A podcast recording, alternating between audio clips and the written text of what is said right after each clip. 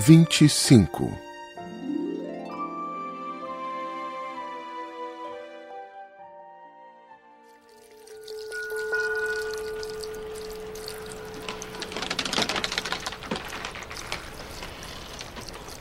Os homens embarcam nos trens, mas já não sabem mais o que procuram. Então, eles se agitam sem saber para onde ir. E acrescentou: E isso não leva a nada. O poço a que tínhamos chegado não se parecia de forma alguma com os poços do Saara. Os poços do Saara são simples buracos na areia.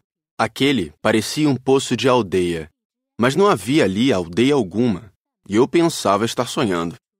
É estranho. Tudo está preparado: a roldana, o balde e a corda. Ele riu, pegou a corda, fez girar a roldana, e a roldana gemeu como geme um velho catavento. Tu escutas? Estamos acordando o poço. Ele canta. Eu não queria que ele fizesse nenhum esforço. Deixa que eu puxe. É muito pesado para ti. Lentamente içei o balde e, com cuidado, o coloquei na borda do poço. O canto da roldana ainda permanecia nos meus ouvidos, e na água ainda trêmula, eu podia ver o reflexo do sol. Tenho sede dessa água. Dá-me de beber. E eu compreendi o que ele havia buscado. Levantei o balde até sua boca. Ele bebeu, de olhos fechados. Era doce como uma festa. Essa água era muito mais que um alimento. Nascera da caminhada sob as estrelas, do canto da rodana, do esforço do meu braço. Era boa para o coração, como um presente. Quando eu era pequeno, as luzes da árvore de Natal, a música da missa de meia-noite e a doçura dos sorrisos se refletiam nos presentes que ganhava. Os homens do teu planeta cultivam cinco mil rosas no mesmo jardim e não encontram o que procuram. É verdade. E, no entanto, o que eles procuram poderia ser encontrado numa só rosa ou num pouco de água. É verdade. E o príncipezinho acrescentou: Mas os olhos são cegos. É preciso ver com o coração. Eu tinha bebido. Respirava normalmente. Ao amanhecer, a areia é cor de mel e a cor de mel também me fazia feliz. Por que, então, eu estava triste? É preciso que cumpras a tua promessa.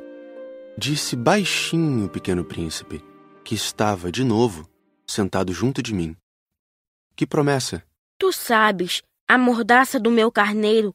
Eu sou responsável por aquela flor.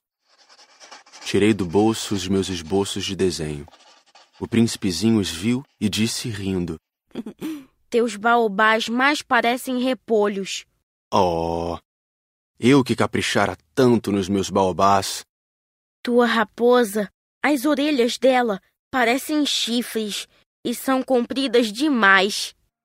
Ele riu outra vez. tu és injusto, meu caro.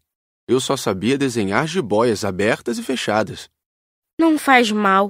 As crianças entendem. Rabisquei então uma pequena mordaça, mas ao entregá-la, senti um aperto no coração. Tu tens planos que eu desconheço. Ele não me respondeu, mas disse: Lembras-te da minha chegada na Terra? Será amanhã um aniversário. Depois, após um silêncio, acrescentou: Caí pertinho daqui. E enrubesceu. E de novo, sem compreender porquê, eu senti uma estranha tristeza. Entretanto, ocorreu-me perguntar: Então não foi por acaso que vagavas sozinho quando te encontrei? Há oito dias, a milhas e milhas de qualquer região habitada? Estavas retornando ao local onde chegaste? Ele enrubesceu novamente. E eu acrescentei, hesitando: Talvez por causa do aniversário? O príncipezinho ficou mais vermelho. Não respondia nunca as perguntas mas quando a gente enrubesce, é o mesmo que dizer sim, não é verdade? Ah, eu tenho medo.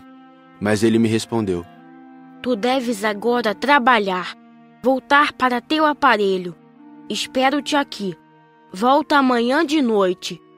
Mas eu não estava seguro. Lembrava-me da raposa. A gente corre o risco de chorar um pouco quando se deixou cativar.